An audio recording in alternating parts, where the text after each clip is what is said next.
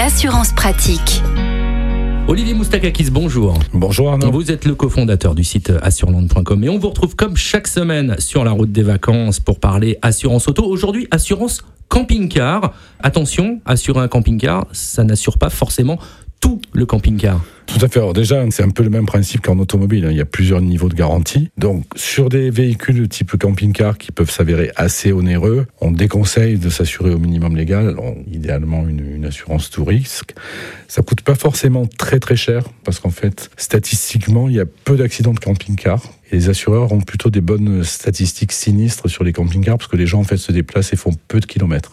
Donc moins d'accidents, mais attention, assurer son camping-car, ça n'assure pas ce que l'on tracte, ce que l'on transporte, ce que l'on porte, et tout ce qu'il y a à l'intérieur en matière d'effets personnels euh, et de mobilier. Alors voilà, ce qu'il faut regarder de manière plus spécifique hein, dans le cadre d'une assurance pour le camping-car, c'est qu'il faut assurer l'ensemble des aménagements et des accessoires hors série et le contenu du camping-car. Parce qu'il y a peut-être des aménagements qui vous ont coûté beaucoup d'argent, euh, que vous avez fait à l'intérieur du camping-car.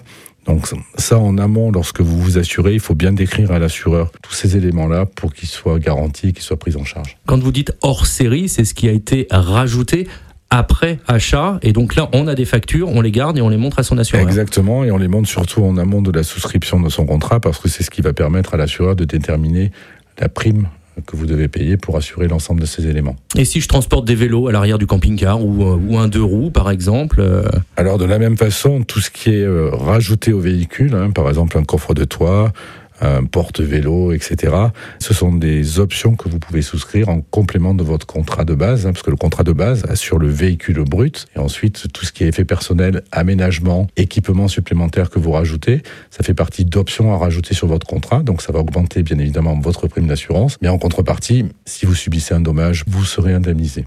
Voilà, donc ne pas partir du principe que lorsque l'on est assuré tout risque, ça couvre tout. Ce n'est pas le cas.